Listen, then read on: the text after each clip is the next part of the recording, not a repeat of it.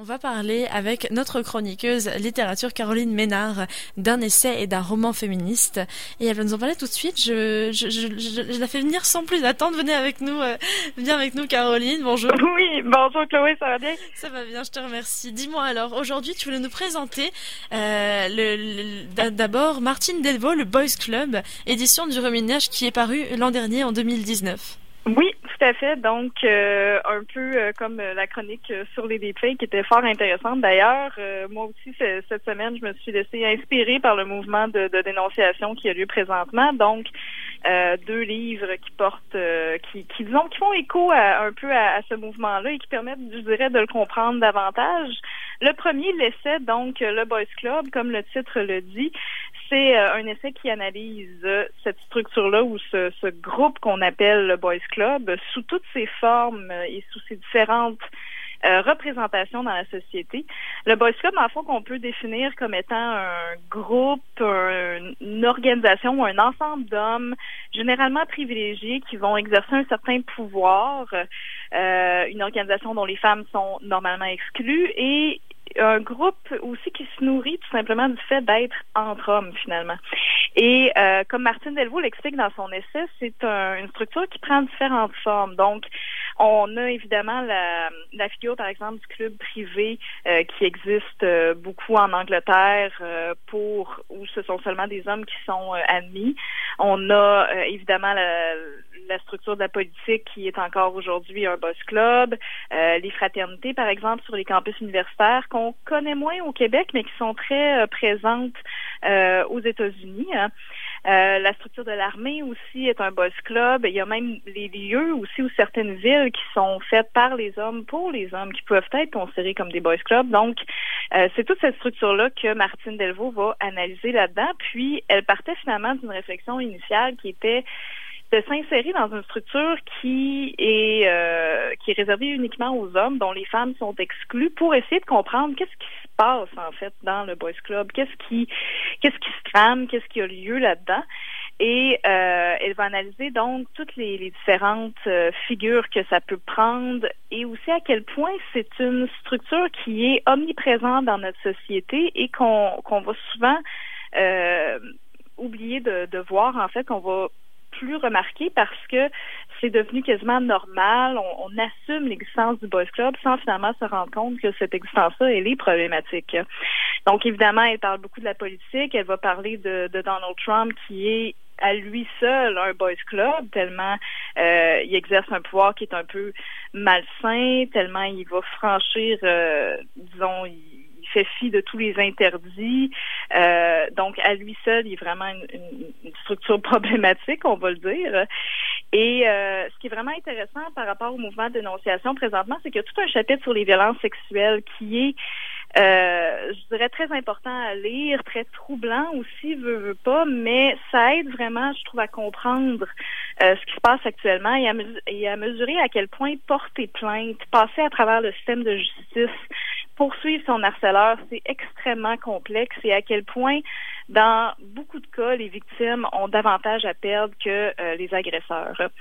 Euh, il y avait eu, entre autres, aux États-Unis en 2016, je ne sais pas si euh, tu t'en souviens, le cas de Brock Turner, qui était un jeune Américain qui étudiait à l'Université Stanford, qui avait agressé une jeune femme inconsciente derrière un un dumpster en fait derrière un bar mhm. et euh, en justice en fait le juge avait rendu un jugement je pense que c'était six mois de prison avec euh, trois ans de probation et il avait dit qu'il voulait pas mettre une peine plus sévère parce que ce serait de détruire la vie de ce jeune homme qui était plein de, de, de potentiel etc euh, oui mais je veux dire on parle jamais de la réalité de la victime tu sais du traumatisme que cette personne a subi hein.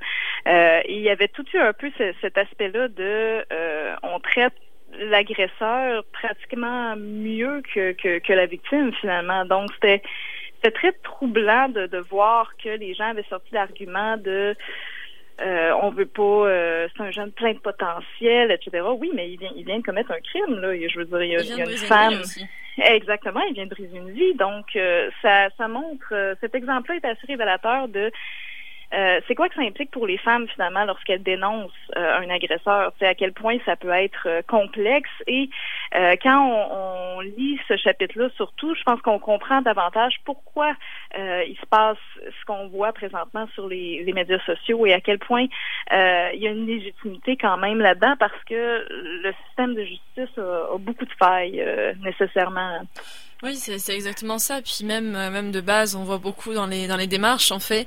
Euh, par exemple, bah, tu sais, moi là, je suis française, puis euh, sans, bah, sans sans critiquer évidemment tout le système français, là, on, on rend juste un détail.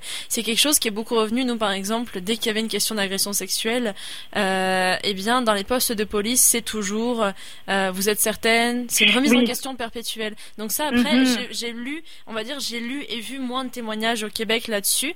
Donc j'ai l'impression, je sais pas si c'est mieux accueilli ou quoi. Pourtant, ça fait trois ans je suis ici, mais j'ai lu moins, en tout cas, de témoignages de on n'a pas réussi à recevoir ma plainte, on n'a pas voulu recevoir ma mhm. plainte, mais comme à chaque fois, je le sais, dans, dans bah, dirais qu'en France, dans beaucoup de parties du monde, euh, par exemple la Hongrie, la même la Hongrie, je crois, c'était en 2010, avait sorti un avait sorti un spot publicitaire en disant euh, tu y es pour quelque chose, euh, en montrant en fait une jeune fille tout simplement qui fait la ah, fête.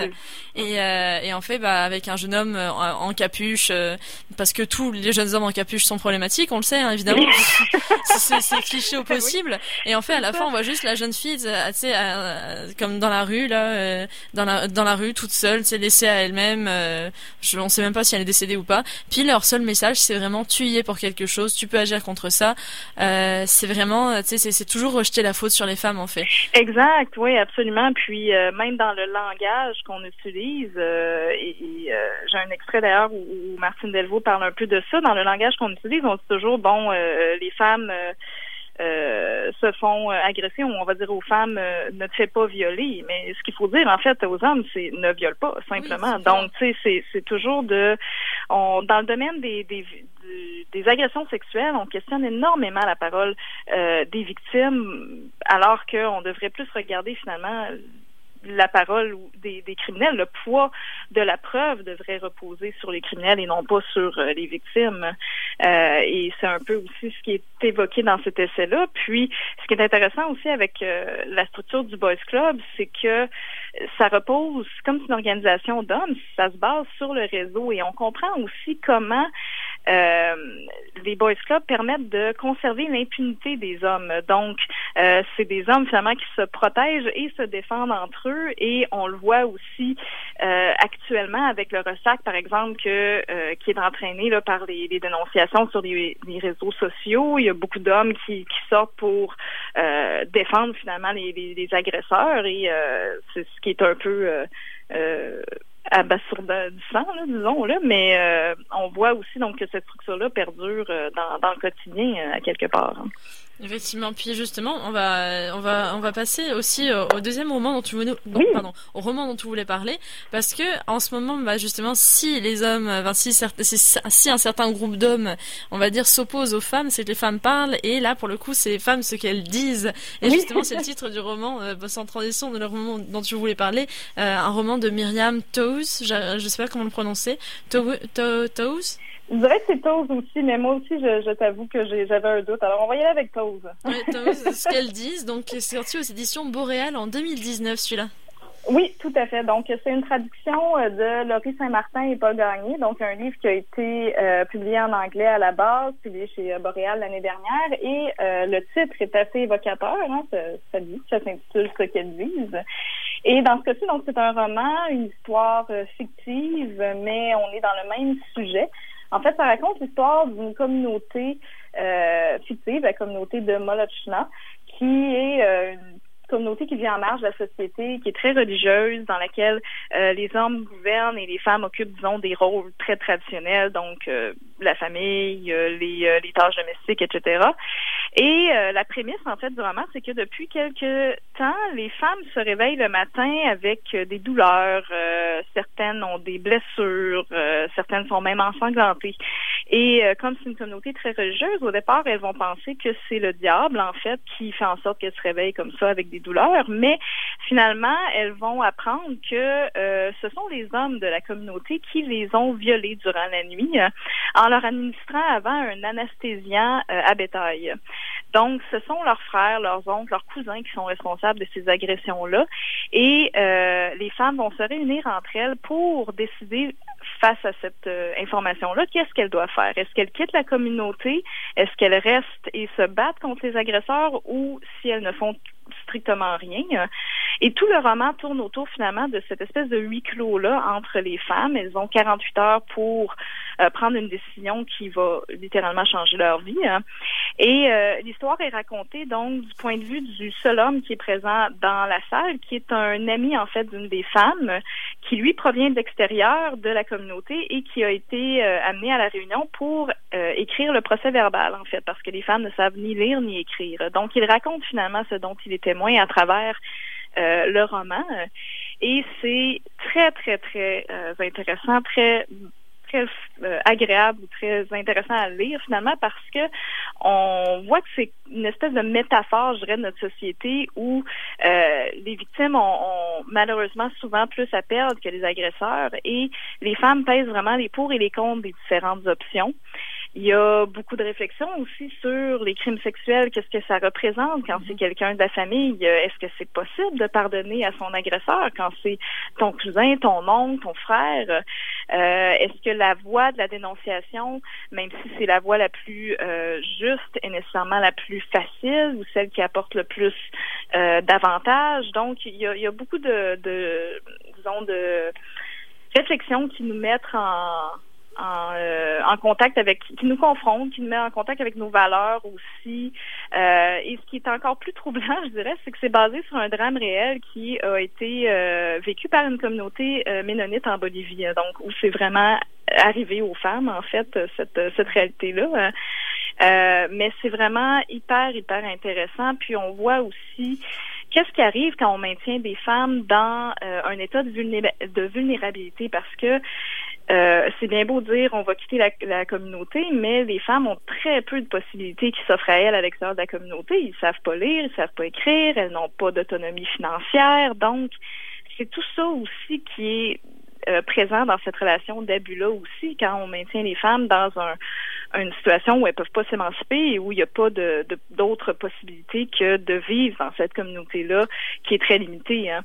Donc, euh, Puis ce que je trouve intéressant personnellement, parce que là, il va falloir qu'on, qu'on arrête dans bientôt malheureusement, euh, mais ce que je trouve très intéressant, c'est que c'est vraiment en plus ben, euh, le, point, le point de vue des femmes raconté par un homme, écrit par une femme. Ça, c'est, vraiment mm-hmm. beau.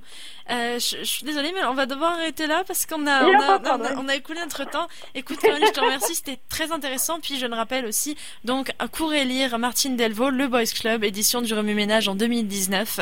Un essai très intéressant sur justement les regroupements d'hommes qui peuvent aller contre la parole bah, des femmes en fait en général mm-hmm. et puis contre l'émancipation.